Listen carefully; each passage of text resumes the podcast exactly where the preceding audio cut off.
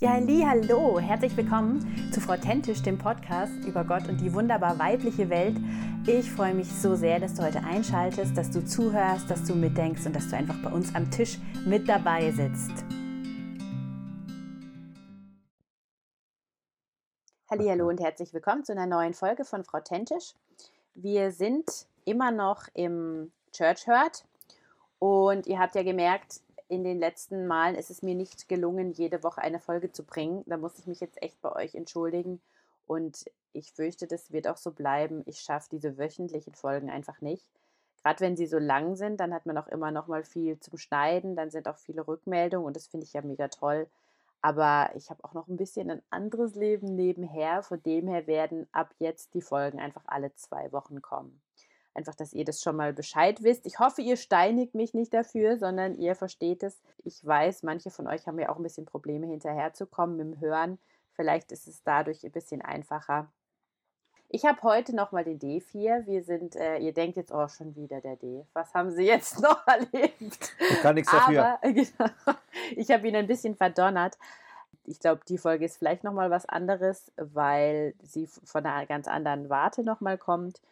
Und zwar ist es so, dass wir uns mega freuen, dass viele von euch zuhören, die mal irgendwann bei uns in der Jugend gewesen sind. Und das von den Feedbacks auch mega cool ist, mit euch wieder in Kontakt zu kommen. Also herzlich willkommen alle Hörer, die mal irgendwann unsere Jugendlichen waren.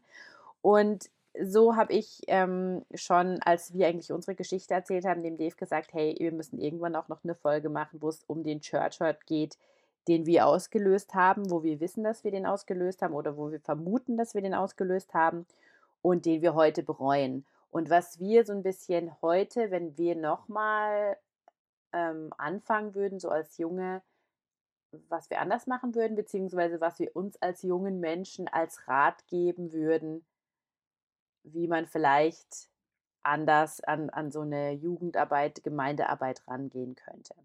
Also erstmal Dave, danke, dass du nochmal mitmachst. Ja, äh, bitte. Ist jetzt das letzte Mal forever oder so? Dachtest du das letzte Mal auch schon? Nein. Okay, also ähm, wir haben jetzt beide eine Liste gemacht und wissen gar nicht, was der andere aufgeschrieben hat. Ähm, ich habe fünf Punkte, der Dave hat vier Punkte, deswegen würde ich sagen, wenn es für dich okay ist, fange ich an. Dann können wir dich Total äh, schön okay abwechselnd hin und her. Also, Punkt Nummer eins, Church Hurt, den ich bereue, beziehungsweise was ich heute einfach anders sehe, ist, ich habe manchmal gemerkt, dass ich einfach mir nicht genug Mühe gegeben habe, Menschen lieb zu haben.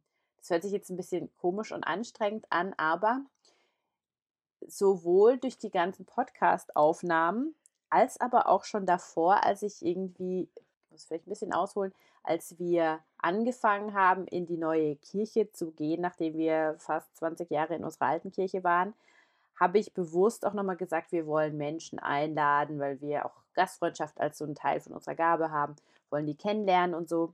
Und wir waren ähm, immer überrascht, dass eigentlich alle Leute, die wir eingeladen haben, cool waren. Wir haben immer gesagt, boah, krass, wie viele coole Menschen gibt es eigentlich in der Kirche.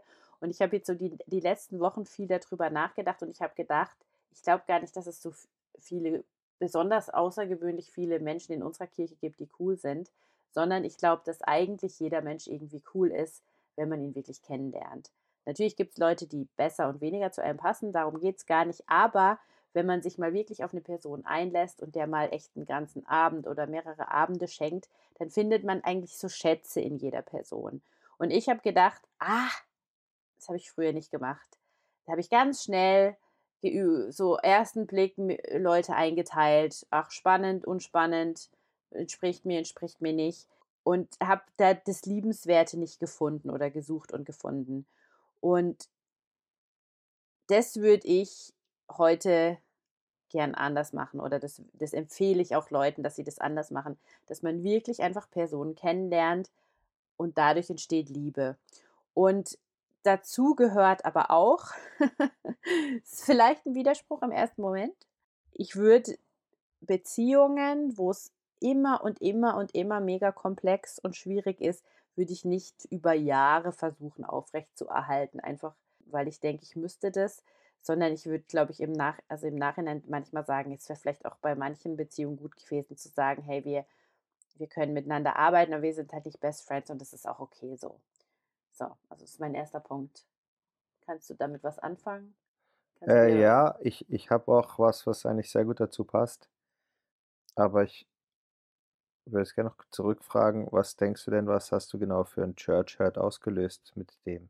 Ja, ich glaube, dass ich halt einfach wie zu stark wahrscheinlich nur Leute, die auf den ersten Blick cool sind, ähm, gefördert habe oder um mich rum zugelassen habe. Und Leute, die einfach so ein bisschen zu entdecken sind, manchmal links liegen habe lassen. Und du denkst, die haben das dann auch gemerkt und haben sich vielleicht gefragt, hey, wieso ich nicht? Das weiß ich jetzt nicht, also kann ich jetzt kein Beispiel sagen oder so, aber falls das so ist, dann tut es mir leid. Und es ist auf jeden Fall so, dass ich sage, ich würde ich würd sagen, ich bin sicher vielen Menschen nicht gerecht geworden. Okay. So. Mhm. Weil ich jetzt schon denke, also so wie ich jetzt mir Mühe gebe, eine Person kennenzulernen, habe ich mir früher einfach nicht die Mühe mhm. gemacht. Mhm. Ja, so. ja, also mein, mein Punkt geht in eine ähnliche Richtung. Ich habe es aber ein bisschen anders ähm, ausgedrückt.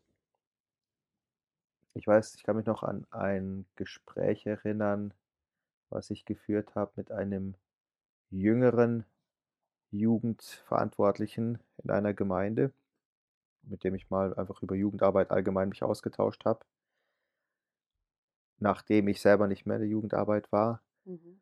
und dem ich folgenden Satz gesagt habe, so relativ spontan. Hm. Und zwar, mein Ziel in der Jugendarbeit war es eigentlich immer, dass jeder Jugendliche und jede Jugendliche den gleichen Dave bekommt. Mhm. Und habe das so locker gesagt. Mhm. Und ich glaube, dass das in der Tiefe auch immer mein Wunsch war, aber die Realität sah natürlich anders aus. Weil das ja also, es klingt klingt super, ja, Mhm. ganz bestimmt. Und ich glaube auch, dass ich das wollte, aber das ist ja etwas, was kein Mensch kann, Mhm. ja? Aber es ist nicht nur so, dass ich das nicht geschafft habe, sondern dass es manchmal mir auch wenn ich ehrlich zurückschaue, bei manchen Jugendlichen nicht so wichtig war, wie ich grundsätzlich das eigentlich wichtig nehmen wollte. Ja, ja? genau. Mhm. Also, wenn ich ehrlich zurückschaue, muss ich eingestehen, dass ich manchen Jugendlichen nicht die Liebe und Zuneigung gegeben habe, die ich eigentlich mir grundsätzlich mal so in der Theorie vorgenommen hatte, die ich jedem geben will. Und es gab unterschiedliche Gründe dafür. Manche, es ist natürlich so, dass es bei manchen einem viel, viel leichter fällt, sie zu mögen und gern zu haben und sie zu lieben, mhm. als bei anderen. Es gibt Menschen, da fällt es einem schwer, da muss man sich fast dazu zwingen, ja, wenn man voll. das will. Also das hat sicher mal eine Rolle gespielt, dass, dass die Chemie halt bei manchen super einfach gestimmt hat und bei anderen weniger was bei mir doch auch eine wichtige Rolle gespielt hat, wenn Jugendliche und manchmal auch Jugendleiter nicht sich auf das eingelassen haben, was mir wichtig war, entweder in ihrem Verhalten oder in dem, wie sie begeistert mitgemacht haben oder wenn sie gibt ja auch Jugendliche, die so prinzipiell gegen alles sind und so mhm. und, und sich an allem reiben, was ja, man tut. eigentlich ist es ja normal, gell? Aber ja, ja, also ich, ich sage ja. Sollte man eigentlich erwarten. ja. Wenn die Jugendlichen nicht so konform waren mhm. mit dem, was ich mir erhofft und erwünscht oder manchmal auch erwartet habe von ihnen, dann haben sie weniger Zuneigung und Liebe von mir bekommen. Und da kann man jetzt natürlich hingehen und sagen, er ist ja völlig normal und natürlich und das geht ja jedem so. Aber gerade weil es Jugendliche sind und gerade weil sie, oder in einer Lebensphase sind, wo ganz viel ja auch instinktiv passiert und sie das manchmal gar nicht bewusst durchschauen und und machen, aber das so dringend brauchen, dass man sie trotzdem dass sie so kratzbürstig manchmal sind und Mhm. manchmal auch völlig ätzend sein können und schwierig sein können. Aber sie sehen sich danach, dass sie einfach angenommen und geliebt werden, so wie sie sind, ja. Mhm. Dass sie das von mir als Leiter nicht bekommen haben, einzelne von ihnen. Ja. Da glaube ich, dass manche sich vielleicht auch gefragt haben: „Warum ist der Dave so 'n cooler Kumpel zu dem oder zu Ja. der und zu mir nicht?“ Mhm. Warum nimmt der andere Kumpel. herzlicher Ich warum nimmt der grad totlachen über das Wort. Entschuldigung, ist mir grad eingefallen. Kumpel. Ja, ich wollte kein Kumpel sein, ich wollte ein äh, ich wollte auch, äh, 'n 'n guten einfach ja, ich aber ich wollte ihn halt einfach 'n 'n Dave sein, der nahbar ist, ja. Ja. Und ja, warum nimmt er manche viel herzlicher in den Arm als andere oder warum redet er mit manchen viel, viel intensiver als mit mir? Lädt manche häufiger ein und. Genau. Ja, ja, klar. Und und da muss ich sagen, ich bin natürlich irgendwo an meinem Anspruch an mir selber gescheitert, aber ich glaube auch, dass ich manchen Menschen damit wehgetan habe. Mhm. Ja. Ja. Okay. Mein nächster Punkt, das ist einer, wo ich auch weiß also, wo ich auch schon als Feedback bekommen habe. Ich habe oft also, ich ich sage mal, wir haben in unserer Jugend viel erwartet von den Leitern und das finde ich ja grundsätzlich auch nicht was Verkehrtes. Aber im Nachhinein denke ich, das waren alles Jugendliche oder oder junge Erwachsene, eben wirklich jung, also unter 25 Erwachsene, ja. Ähm, und ich würde sagen, ich habe ihnen einfach oft nicht genug zugestanden, dass sie Fehler machen oder dass sie sich ausprobieren, dass sie scheitern, dass sie, ähm, Sachen echt komisch machen und nach einem Mal wieder aufhören. Einfach so 'n bisschen das, was wir eigentlich auch gesagt haben, was wir cool fanden, dass wir uns so völlig ausprobieren durften im kreativen Bereich. Das finde ich so im Nachhinein das würde ich mir wünschen eigentlich, dass Leute sagen: „Hey, ihr habt uns Sachen zugetraut, ihr habt uns machen lassen und ihr habt uns auch nicht klein gemacht.“ Weil ich schon mich auch an Situationen erinnere, wo ich ganz stark, so für plädiert habe: „Nein, die Person kann jetzt nicht noch nicht Kleingruppenleitung machen, die hat selber noch so viel Punkte“ und so, ja. Und ich sage schon, sicher ist jetzt so 'ne geistliche Verantwortung noch mal was anderes, aber grundsätzlich würde ich jetzt einfach versuchen, noch mehr Leuten einfach Verantwortung zu geben und zu vertrauen, dass da gute Sachen bei rauskommen. Und was auch wieder da noch 'n bisschen dazu gehört, ist, ich habe mich auch teilweise wirklich klein machen lassen und klein halten lassen und da haben wir auch in der Missbrauch-Folge so 'n paar Sachen erzählt, ähm, wo wir uns so von Aussagen, die über uns gemacht wurden, halt wie diese Schranke haben geben lassen und uns da untergeordnet haben, gesagt: „Ja, stimmt.“ Und das sind, glaube ich, Sachen, wo ich jetzt in inzwischen einfach nicht mehr das so auf mich also, mich so definieren lassen würde von solchen Aussagen. Also, eben, das ist wirklich diese 2 Seiten, nicht Leute klein machen und nicht mich selber klein machen lassen. Mhm. Hast du dazu noch 'ne noch 'n Gedanke? Ne, ich finde finde das spannend. Das, äh ist nicht mein Thema gewesen, Mhm. glaube ich. Aber ich kann das natürlich sehen, ja. Also, jetzt spontan habe ich Erinnerungen, wo ich den Punkt bewusst versucht habe zu machen. Mhm. Ich habe vielleicht 'n Thema, was 'n ähnlichen Effekt hat, aber der ist ganz anders gelagert gewesen bei mir. Also, bei mir würde ich sagen, habe ich eigentlich schon immer wieder versucht, Jugendlichen auch 'n Freiraum zu geben, dass sie was machen konnten, Mhm. dass sie Ja, also, auch sich sage auch nicht, dass probieren wir haben's konnten. nicht gemacht. Ja. Das sage ich gar nicht, aber ich weiß schon 'n paar Situationen, wo ich einfach hätte sagen können: „Jo, lass sie machen“, weißt du? Lass sie machen und wenn Ja. sollen sie bei manchen Sachen hat man mit denen ewig rumdiskutiert, warum Sachen jetzt nicht toll sind und eh nicht funktionieren werden, weil man das ja schon weiß, weil Ja. man's schon 20 Mal erlebt hat. Und einfach sa sagen einfach so 'ne Ja. Größe zu haben, zu sagen: „Wisst ihr was, macht's.“ Ja. Ja, weil's schadet nicht in der Freizeit oder es schadet nicht 'nem Abend, wenn wir das jetzt halt machen. Und dann werden sie von alleine merken so ein bisschen wie, wie man ja auch als Eltern manchmal ist, dass man sagt, Genau, du musst halt mal erlebt haben und dann Menschen ist ihre gut. eigenen Erfahrungen machen Genau, lassen. ja, vielleicht ist es ist es sogar noch Genau, eine wenn es bessere. vielleicht manchmal wehtut. Ja. ja, ja, genau. Mhm. Ja, also was eben einen ähnlichen Effekt hat vielleicht, aber einen ganz anderen Hintergrund ist, ich kann mich an verschiedene Gespräche erinnern, die ich mit Jugendleitern und Jugendlichen hatte, wo sie mit einem Anliegen kamen, weil sie das Gefühl hatten, bei uns werden gewisse Themen zu wenig gebracht. Mhm. Zum Beispiel. Also das eine war zum Beispiel ein großes Thema, hey, wir müssen mehr über unsere Identität reden. Ja?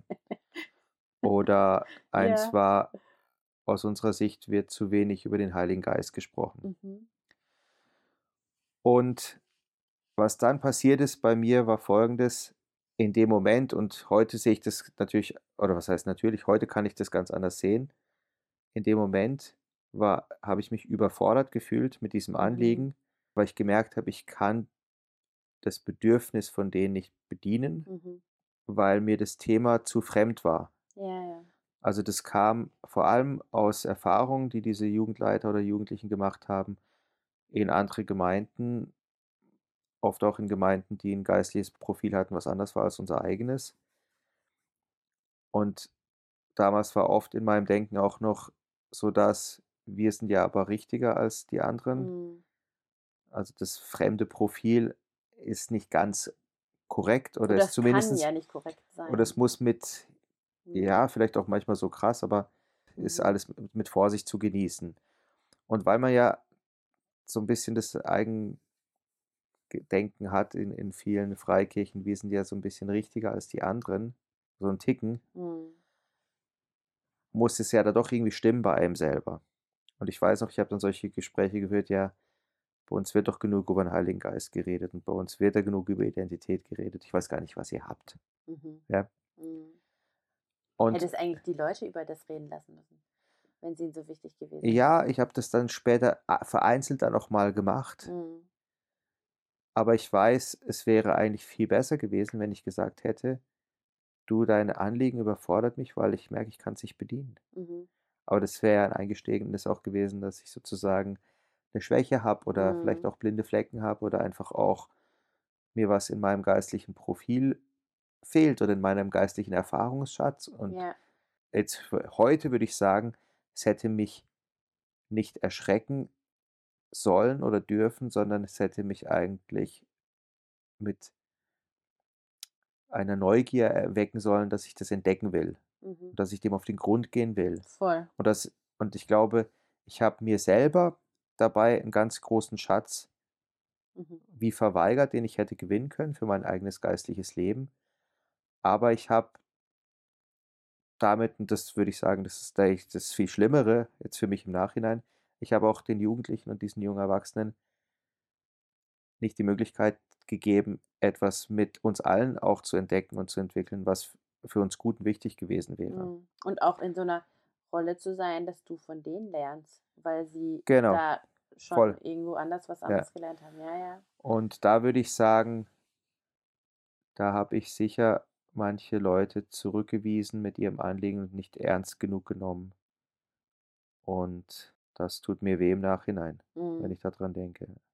Ja, da habe ich auch, also so einen ähnlichen habe ich, ich habe es ähm, genannt, mehr Freude am Lernen, ja, an anderen ähm, theologischen Strömungen, anderen auch strukturellen Strömungen, keine Angst haben vor Input oder neuen Einflüssen und eben ein Weiterglauben. Ich, also ich finde ja diesen Begriff Weiterglauben, das ist ähm, ein Buch von Thorsten Dietz, dieses nicht nur Weiterglauben, sondern auch Weiterglauben. Das finde ich eben mega spannend und einen wichtigen Begriff. Ja, also da, da denke ich, da habe ich mir einfach über Jahre was nicht, nicht erlaubt, weil ich Angst hatte. Ich weiß noch, hey, da, da ist eine große Gemeinde in unserer Nähe entstanden, irgendwie zwei Stunden, anderthalb Stunden von uns und mega viele Jugendliche sind da immer hingefahren und ich habe immer gesagt, nee, ich fahre da nicht hin. Und ich hatte einfach irgendwie Schiss. Ich hatte, glaube ich, auch Schiss, dass es mir besser gefällt, dass da irgendwas ist, wo ich merke, das fehlt uns und ich dann nicht weiß, wie ich es bei uns umsetzen kann. Und da habe ich mir einfach voll den coolen Input, glaube ich, genommen, der mich eben gestretcht hätte und Hm. ja, wo ich dann erst mit 30, 35 oder so mich aufgemacht habe, ja. Also von dem her, den Punkt haben wir dann beide. Ja, ich glaube, ich. Klar, natürlich, wir sind natürlich auch ein Stall, darf man auch nicht. Ja, klar, das sind wir und wir sind auch ein Ehepaar und äh, da macht man vielleicht manchmal auch miteinander ähnliche Fehler. Ja. Also, wenn, oder zumindest Ja, klar, die, die Fehler, die man macht, wenn der eine das, das merken würde von Würde, beiden, Genau. dann wären sie wahrscheinlich schneller behoben Mhm, gewesen. Ja. mhm. Also ich Glaubst merke, du denn, dass es auch, dass es einfach auch was ist, was wir so stark vom System auch aufgesogen haben? Also weißt du, dass es auch noch aus dieser ganzen Missbrauchs wie so eine Altlast war, weil wir immer gedacht haben, wir, wir sind ja die Besten und es, wir können eigentlich nicht von was anderem lernen, sondern die können von uns lernen und so. Das, könnte das sein? ich, ich weiß, also ich habe es so das noch nicht durch, durchanalysiert bei mir selber. Also ich glaube, in manchem war es bei mir eine Kombination aus verschiedenen Dingen. Das eine ist, dass sicher meine geistliche Prägung, die ich bekommen habe, und jetzt gar nicht nur von der Gemeinde, wo ich war, sondern auch aus dem gesamten geistlichen Umfeld, in dem ich groß geworden bin, auch in den Gemeinden davor und auch in dem Bereich, wo sich meine Eltern immer bewegt haben. Mhm. Das ist immer, war schon immer der evangelikal-freikirchliche Bereich. Und ich schätze sehr, sehr viel am evangelikal-freikirchlichen Bereich. Ich finde, da gibt es ganz viel Schönes und Großartiges. Aber es gibt aus meiner Sicht einen großen Schwachpunkt. Und der ist das, was ich vorher schon ein bisschen angedeutet habe. Jede Gemeinde ist entstanden, weil sie es ein Stück richtiger machen wollte, als dies, Mhm, die es genau. davor gab. Ja. Und damit ist eine, ich sage das, n- eine latente Hochmut überall im System schon drin. Mm, Ja, und ich meine, wenn man nochmal an diesen Podcast zurückdenkt mit der Sarah ähm, Stöcklin, äh, dieses, jeder denkt, er hat die Wahrheit. Ja, das und nur kommt, er hat die Wahrheit, genau. ja, und die anderen haben sie halt nicht. aber ja. das kommt ja ganz stark auch aus dieser, aus dieser Biografie, die jede Gemeinde vor mit sich bringt. Man hat sich gerieben am Status quo von der Kirche, in der man sich befunden hat oder der Gemeinde. Mm, Meistens waren es irgendwelche theologischen Fragestellungen, Tauverständnis, Abendmahlsverständnis, solche Sachen. Ja, Und man hat es nicht mehr ausgehalten, weil man gesagt hat, das ist doch nicht richtig. mhm, Und man ist rausgegangen und hat etwas Neues angefangen, wo es dann eben richtig war. mhm, Und in der Situation kann man das total nachvollziehen, dass das Menschen machen. Ja? Das Problem ist, dass aus dem heraus das Denken entsteht, wir sind jetzt richtiger als die, die vorher da genau. waren. Ja, ja. Und wenn das grundsätzlich im Denken drin ist, führt es ganz stark auch dazu, dass man ja sich dann schwer tut damit, an sich selber was Falsches zu entdecken. Mhm, Und das meine ich mit so einer mhm, latente Hochmut. Das ist nicht, man hat sich entschieden dazu, hoch, hochmütig zu sein, sondern es ist einfach ein Teil vom System. mm, Und ich glaube, das habe ich ganz stark aufgesaugt mit dieser Prägung, wo ich das mitgenommen habe. Und deswegen war ich oft genauso wie du, waren wir nicht offen für Neues, mm, weil das Neue, was nicht zum System gehört, muss ja, weil es eben nicht zum System gehört, muss es ja schon mal per se mit Vorsicht zu genießen sein. mm. Und das ist aber vielleicht auch ein bisschen Teil meiner Persönlichkeit. Das spielt da schon, würde ich auch sagen, mit rein bei mir. Ich habe mich als jüngerer Mensch, das ist heute zum Glück anders, sehr schwer getan, zu akzeptieren, dass ich einen Fehler habe. Ja, ui, ui, ui. Mhm, ist so.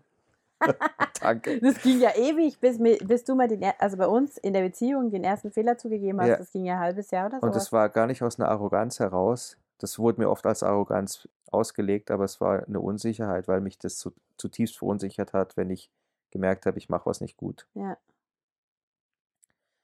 Beziehungsweise andersrum, wenn das nicht gut gelaufen ist, und da käme ich jetzt auch zu meinem nächsten Punkt, wenn was Ja. nicht gut gelaufen ist, habe ich immer von mir erwartet, dass ich das Ruder rumreiße. Also du selber. Mhm. Ja, Mhm. ich muss die Lösung finden. Retten. Ja. Mich selbst und dich haben wir Mhm. bei dem Podcast über Beziehungen ja schon drüber geredet.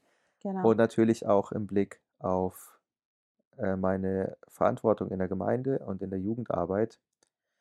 Und da würde ich sagen, da ist eine Quelle bei mir von Church Hurt, wo ich Menschen, glaube ich, manchmal verletzt habe. In so einer Gemeinde oder Kirche oder auch in so einer Jugendarbeit gibt es ja Auf und Ab.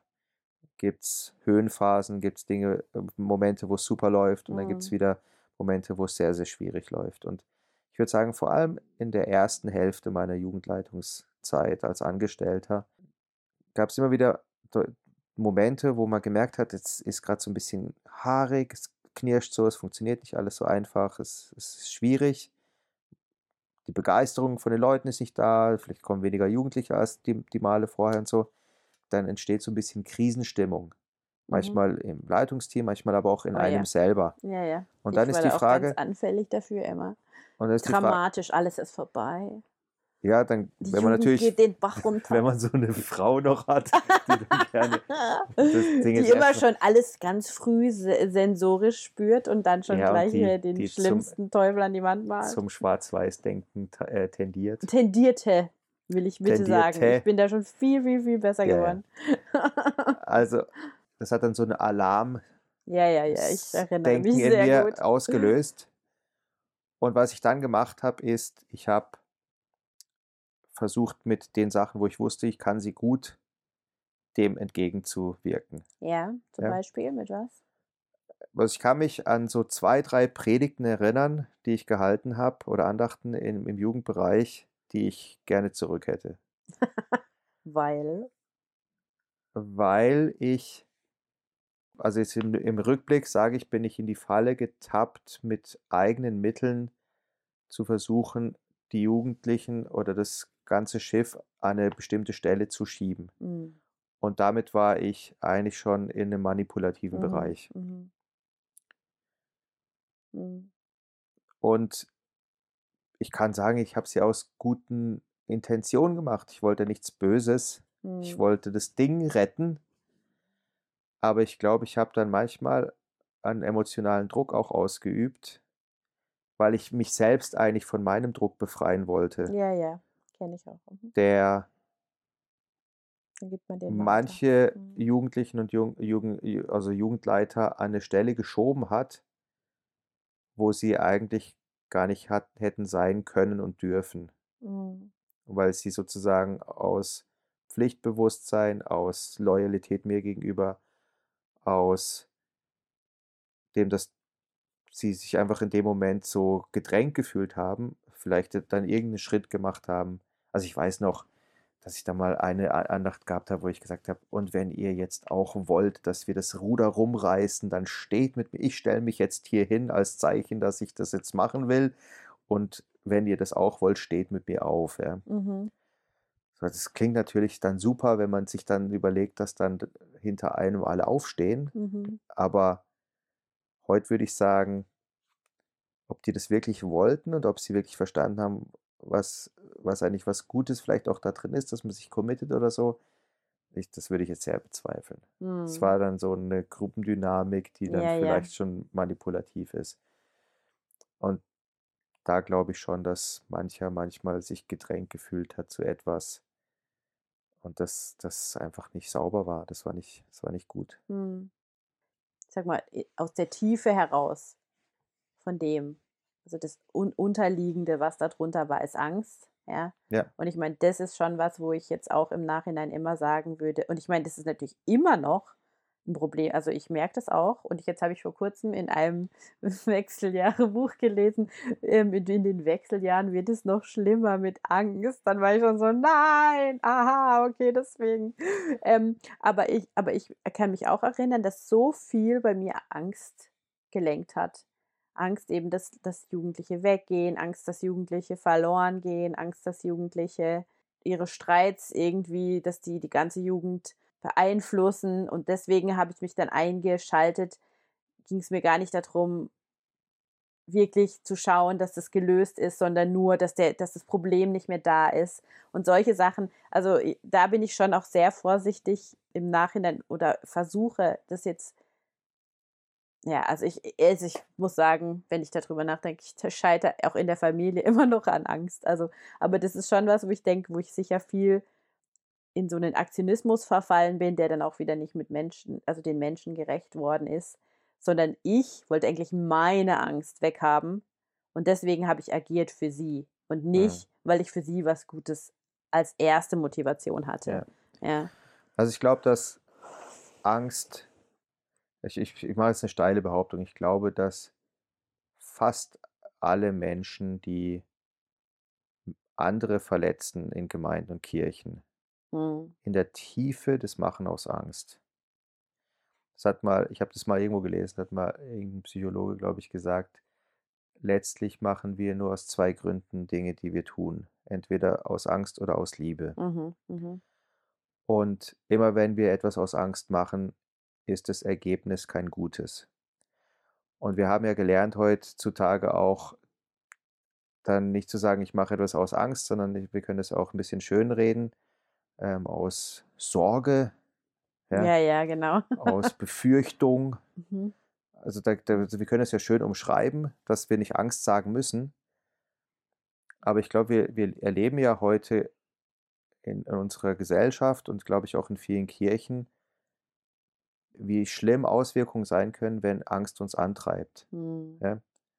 Ich glaube, wenn wir da ehrlicher wären mit uns selber und auch voreinander und mehr offenlegen würden, was uns in der Tiefe eigentlich bewegt zu dem, was wir tun, würden wir ganz viele negative Verhaltensweisen vermeiden können, die da sind. Mhm.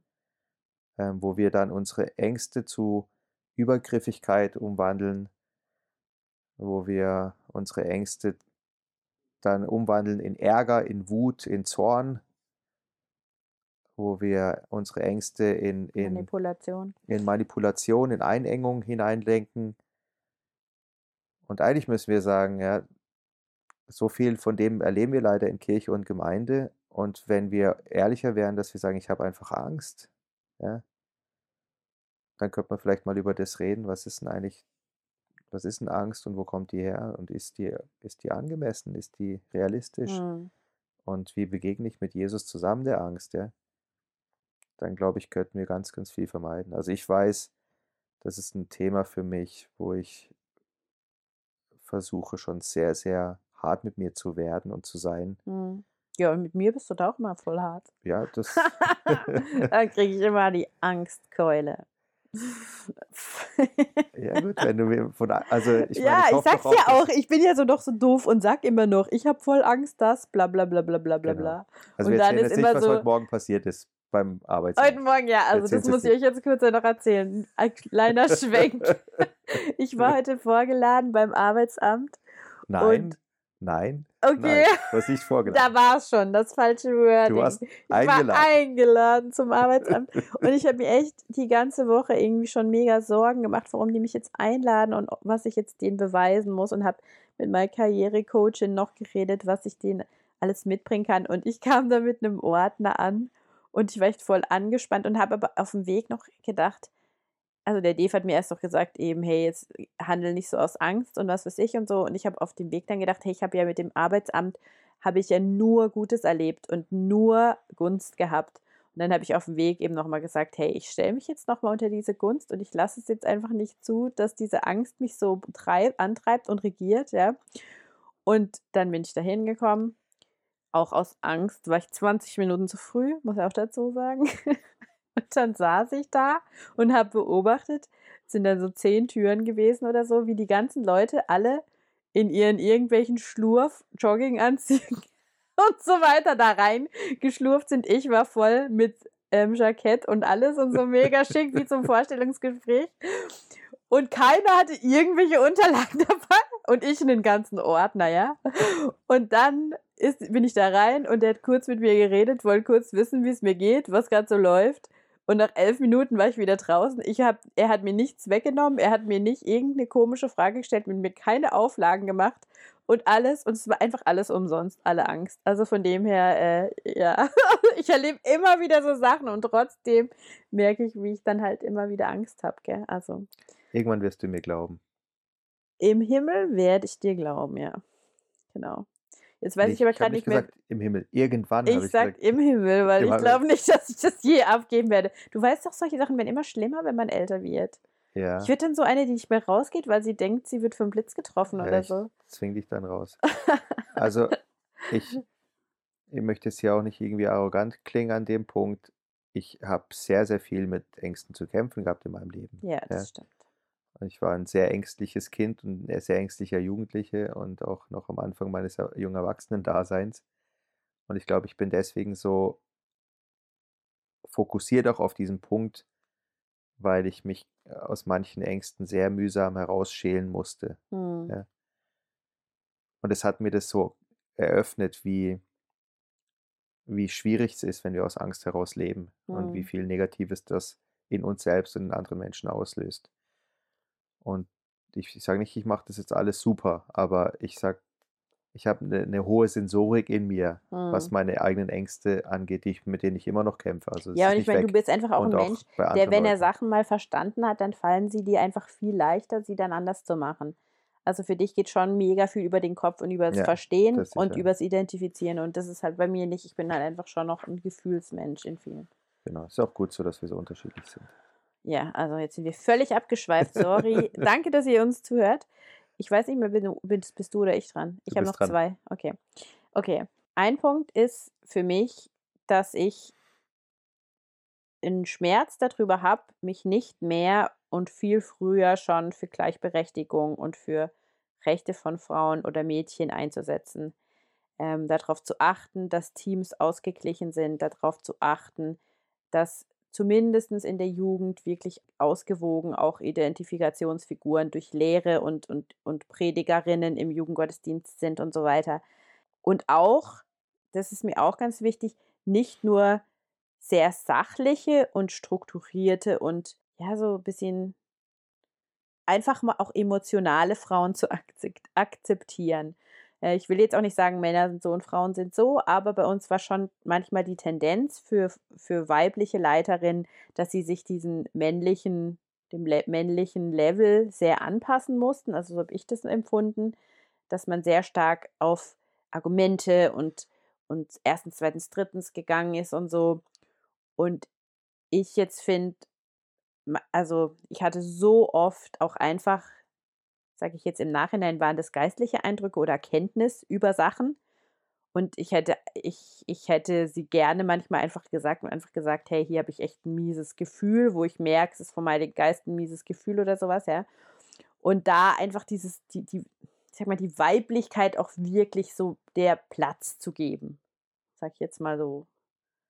Da grinst er nur mich an.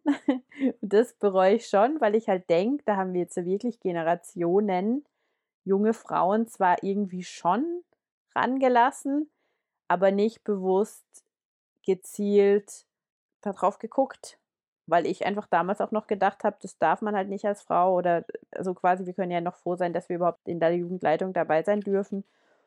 Weißt du, was ich meine?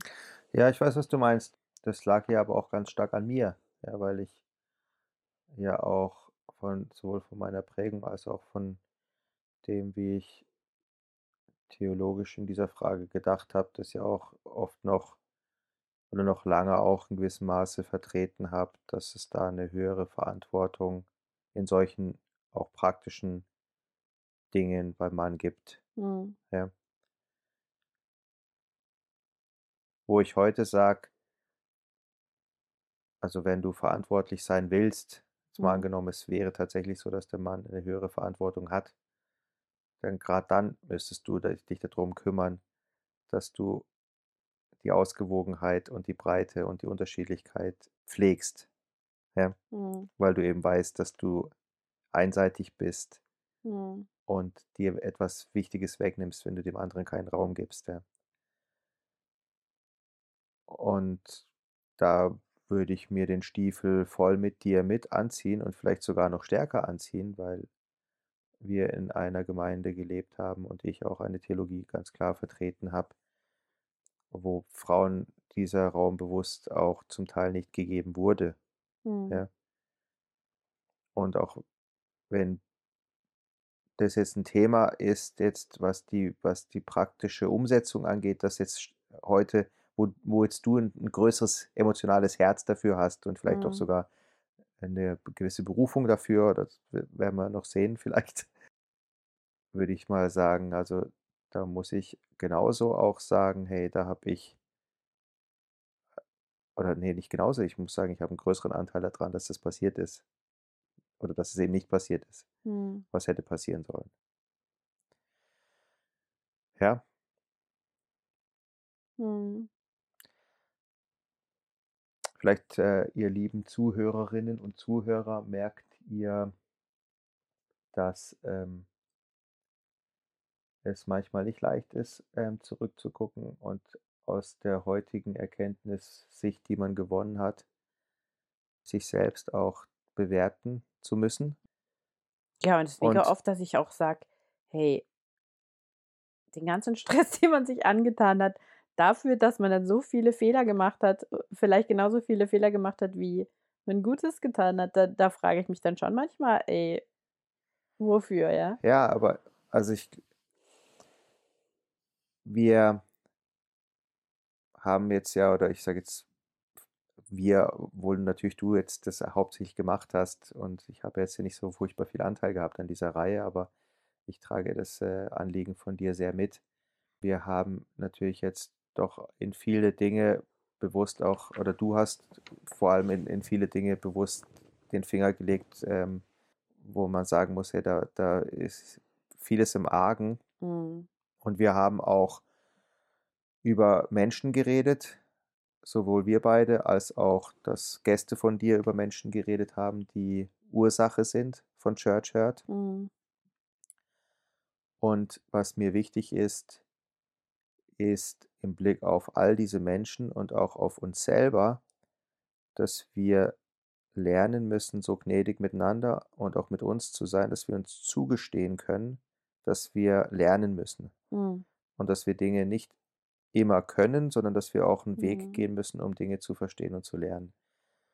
Und das ist mir schon auch wichtig im Blick auf all diese Menschen und auch im Blick dann auch auf dich und mich, Ja. dass wir uns das zugestehen können dass wir heute Sachen eben verstanden haben, die wir vor 10 oder 15 Jahren noch nicht verstanden haben Mhm. und dass wir deswegen diese Fehler gemacht haben.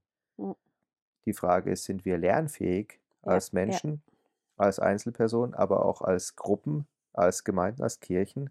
Und deswegen war das dir ja so 'n Anliegen, dass Mhm. diese Church Hur äh, passiert.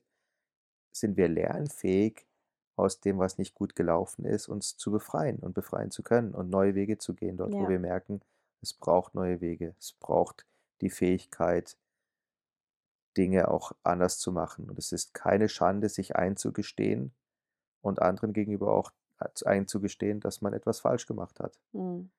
Aber es wäre fatal, wenn wir an etwas festhalten, nur weil wir das Gefühl haben, wir dürften uns nicht verändern und wir dürften nicht dazulernen, ja? Mhm. Mhm. Ja.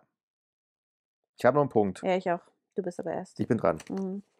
Mein letzter Church Hurt Punkt ist etwas, wo ich ehrlich sagen muss, ich habe Jesus nicht ernst genommen. Und zwar sagt Jesus einmal an einer Stelle, wo er angegriffen wird, dass er einen Mann am Sabbat geheilt hat. Der Mensch ist nicht für das Gesetz da, sondern das Gesetz für den Mensch. Mhm. Und er sagt damit sehr deutlich, dass im Zweifelsfall das Wohl des Menschen immer das Höchste für uns sein muss. So, was heißt das? Das heißt, dass ich immer zuerst mich mit dem Menschen auseinandersetzen muss, wie er ist, wer er ist Warum er so ist, wie er ist. Mhm. Als mit seinem Verhalten. Mhm. Mhm.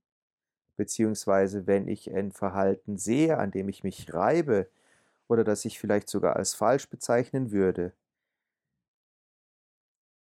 und so verstehe ich, glaube ich, Jesus an der Stelle, ist das Wichtigste das, dass ich dem Menschen oder die Nähe zu diesem Menschen suche, um ihn verstehen zu können. Mhm.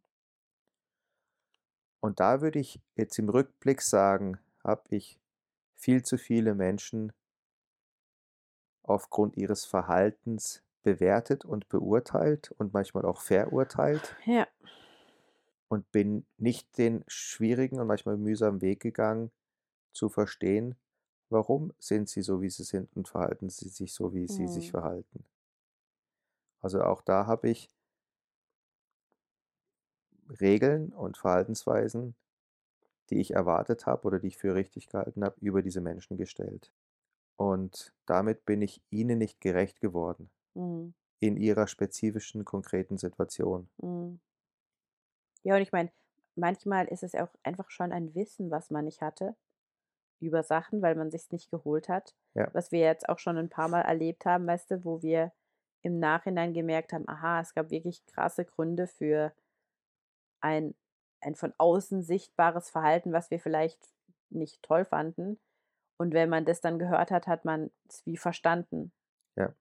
Also, wir kämpfen ja eigentlich in ganz vielen Kirchen und Gemeinden schon immer um moralethische Fragestellungen, Ja. wo es drum geht, wie verhält sich ein Mensch? Ja. Und grad wenn man Jugendarbeit macht, ist es ja auch 'n wichtiges Thema, weil man möchte den Jugendlichen gute Verhaltensweisen beibringen. Man Und möchte Vorbilder sein, ja. man und ja, man erwartet dann von den Leitern auch, dass sie entsprechend Vorbild sind. Und das ist ja nicht prinzipiell verkehrt, das hat ja auch seine Richtigkeit. Aber es gibt etwas in der Moralethik, was das höchste Gut sein und bleiben muss, und das ist die Liebe und die Wertschätzung des einzelnen Menschen. Ja.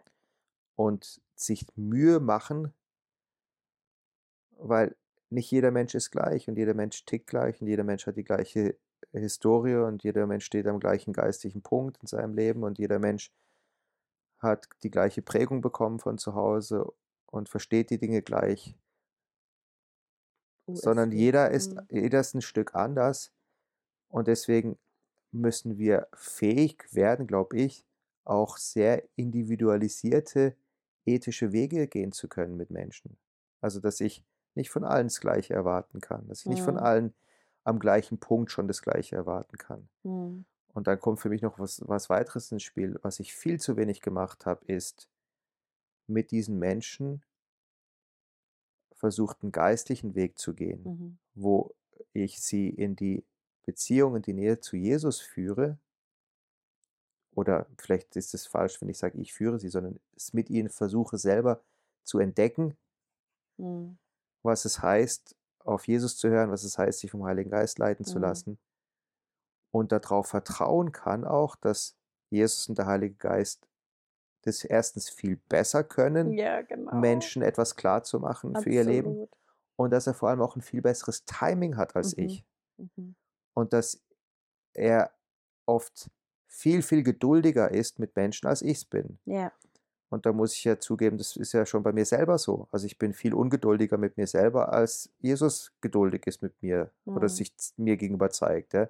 Und der Heilige Geist nimmt sich viel, viel mehr Zeit für Veränderungsprozesse, als ich's gern hätte. Ich wäre viel, viel lieber gerne durch gewisse Themen durch und könnte Sachen auf einmal super oder mache auf einmal gewisse Fehler nicht mehr. Mhm. Wenn ich könnte, würde ich sie alle abstellen. Ja, genau. Aber er nimmt sich Zeit mit mir und für mich. Und wir nehmen uns oft zu wenig Zeit füreinander und miteinander, Ja. um solche Wege zu gehen.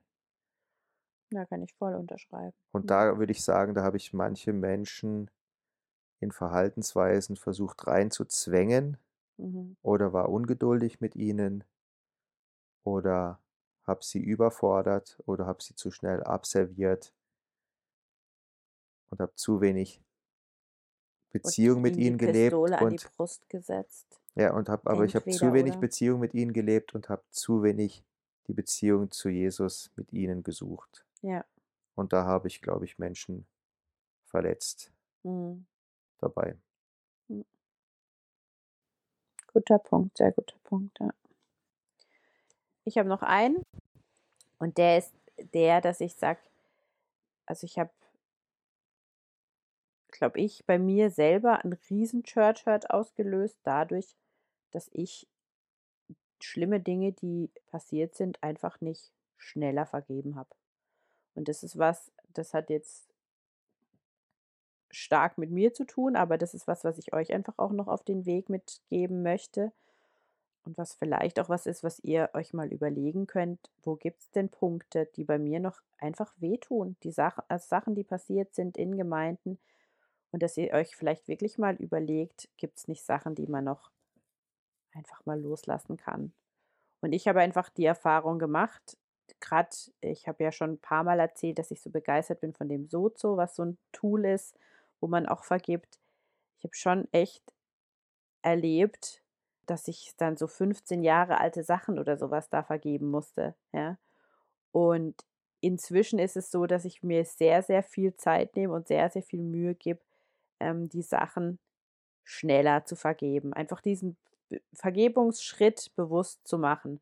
Auch wenn meine Gefühle noch nicht mitmachen, auch wenn ich der Person da noch nicht sofort was Gutes wünschen kann, aber wirklich zu sagen, ich löse mich davon, gebe der Person ihre Anteile zurück, ich nehme mir meine Anteile zurück und zwar unbeschädigt und lauter solche Sachen, die ich dann laut auch ausspreche. Und ähm, das ist was, wo ich mir echt wünsche, ich könnte zurückgehen und, und mir das sagen vor 20 Jahren und sagen, hey, lass das Sachen los. Weil ich habe immer gedacht, ich habe wie so ein Recht, das noch zu behalten und die, die eigentlich darunter gelitten hat unter den Sachen, war ich, nicht die anderen Leute. Äh, ich hatte da nicht irgendwas irgendwie gegen die in der Hand oder sowas, ja, sondern ich hatte einfach einen Ballast, den ich mit mir rumgeschleift habe. Und das ist ein großer Church Hurt gewesen. Und ich weiß natürlich, also ich habe so viele Rückmeldungen auch von euch bekommen, dass ihr wirklich schlimme Sachen erlebt habt und, und verletzt wurdet von Leuten. Und das, ich, ich will es auch nicht pauschal sagen, aber ich finde schon, dass Vergebung wirklich was Befreiendes ist. Und ich habe es mehrere Male gemacht und ich hatte das Gefühl, für die andere Person war es gar nicht so wichtig wie für mich. Ähm, ich habe schon auch erlebt, dass ich Sachen, mich entschuldigt habe für Sachen und die Leute fanden es nicht mal schlimm. Aber ich hatte dann einfach hinterher das Gefühl, ich habe es gesagt, ich habe mich entschuldigt, ich bin frei davon, die Sache ist einfach erledigt. Und das ist einfach was, will ich euch einfach am Ende auch nochmal von dieser also wir sind noch nicht ganz am Ende, es kommt noch eine Folge, aber am Ende von diesem Churcher-Thema einfach auch nochmal Mut machen, dass ihr euch wirklich hinhockt und überlegt, was sind die Sachen und wo kann ich vielleicht auch nochmal was an Ballast loswerden, indem ich jetzt mich entscheide dafür heute. Genau. Also das ist noch so ein, ein eigener Church-Hurt-Punkt. Ja, mir ist gerade noch eins eingefallen, ähm, wo du jetzt das alles gesagt hast. Ich glaube, das war ja auch so ein bisschen unsere Intention, warum wir jetzt noch diese Folge gemacht haben. Ich glaube, es würde uns allen sehr, sehr gut tun, als Menschen, die zu Jesus gehören, wenn wir ein deutliches Stück mehr Ehrlichkeit wagen würden. Im Blick auf uns selbst mhm. und im Blick aufeinander, dass wir, ich glaube, dass ganz, ganz viel Gemeindeschmerz und Kirchenschmerz sich nährt daraus, dass Dinge verdeckt und verborgen bleiben ja, oder voll. nicht offen zur Sprache kommen, mhm. man nicht darüber redet. Und gerade das, was du auch gesagt hast, dass man um Vergebung bitten kann, dass man Vergebung zusprechen kann, auch wenn man das jetzt nicht jetzt aktiv der Person gegenüber machen kann, aber man kann innerlich diesen, diesen Weg gehen aber eben auch diese Dinge zu machen wie negative Verhaltensweisen bei sich selbst ehrlich anschauen und auch mal beim Namen nennen können, mhm. ohne dass man sich dann selbst da äh, zermartern und zerfleischen muss, aber, ja, aber trotzdem total. schonungslos ehrlich mit sich selbst wird und dann auch Dinge dann zur Sprache bringen kann, die im System im Großen und Ganzen nicht gut laufen glaube, wenn wir da mutiger werden würden, als Kirchen, als Gemeinden, wirklich zu dieser schonungslosen Ehrlichkeit. Ich glaube nicht nur, dass das dann ganz viel Gemeindeschmerz heilen würde, der da ist und mhm. anderen verhindern würde oder vermeiden würde, dass er entsteht, ich sage mal ganz ehrlich, ich glaube, es wird uns auch sehr viel sympathischer machen als Kirchen. ja, natürlich, natürlich. Und ich glaube nicht, dass es das höchste Ziel ist, als Kirche und Gemeinde sympathisch zu sein. Aber Jesus hat gesagt, wir haben ein höchstes Gut, dass Menschen in unsere und damit in Jesu Nähe zieht. Und das ist die Liebe, die wir untereinander haben. Mhm. Ja, da Und denke ich so viel drüber nach, ja. und ich glaube, das ist das Schlimme an mhm. Church Hurt, dass dort, wo Church Hurt passiert, genau das Gegenteil von dem passiert, was eigentlich unsere Visitenkarte als Kirche Mhm. sein sollte und als Gemeinde. Und das würde ich mir wünschen für mich selber und für uns alle, dass wir wieder liebevoller werden Ja. und die Menschen das sehen könnten an uns als Kirche, dass dass wir entscheidend von Liebe geprägt sind. Ja. Mhm. Ja, also, was ich auf jeden Fall jetzt noch aufm Herzen habe, so zum Abschluss, ist, ich will einfach euch, die ihr das vielleicht den einen oder anderen Punkt von mir erlebt habt an Church Hurt, ich woll wollte euch da einfach auch um Vergebung bitten. Also, ich wollte euch um Vergebung bitten, dass ich euch zum Beispiel oder wenn ich euch zum Beispiel nicht vergeben habe oder nicht schnell genug vergeben habe, wenn ich selber nicht um Vergebung gebeten habe bei euch. Ähm, ich wollte mich entschuldigen dafür, wenn ich nicht genug für euch gekämpft habe, für eure Rechte oder für 'ne gewisse Gleichberechtigung, für das, dass du deine Gaben einsetzen kannst. Oder wenn ich dir Verantwortung nicht zugetraut habe oder dir nicht überlassen habe, dass du Verantwortung nimmst, ja. Ich will mich auch entschuldigen, wenn ich Input nicht aufgenommen habe, wenn ich das nicht gewertschätzt habe, dass dass ihr selber Sachen erlebt oder euch irgendwie andere Sachen und andere Dinge sucht und mich dann mitnehmen wolltet und ich habe mich da voll verwehrt. Und ich und vor allem will ich einfach mich entschuldigen dafür, wo ich nicht genug geliebt habe und wo ich nicht genug gesucht habe, euch in eurer Schönheit, ähm, die die einfach in euch hineingelegt ist und die jeder hat und in eurer Größe zu sehen und zu lieben und anzunehmen. Und, ähm ja, also, das ist sicher auf jeden Fall 'n Schmerz, das merke ich. Und wenn ihr noch andere Punkte auch habt, wo ihr sagt: „Hey, aber du hast auch noch das und das gemacht“ oder oder „das und das ist bei ist bei dir viel schlimmer gewesen und ich bin immer noch verletzt deswegen“, dann ist es natürlich auch euer Recht, dass ihr euch da noch mal meldet und das sagt. Ansonsten vielleicht ist es ja auch so, dass so 'ne Entschuldigung was in dir bewirkt und dir hilft und das würde mich natürlich freuen. Ja, ich schließe mich natürlich da von Herzen Ne, an. du machst es jetzt nicht, das mache nur ich. Habe es schon gemacht. Vielleicht nicht so ausführlich.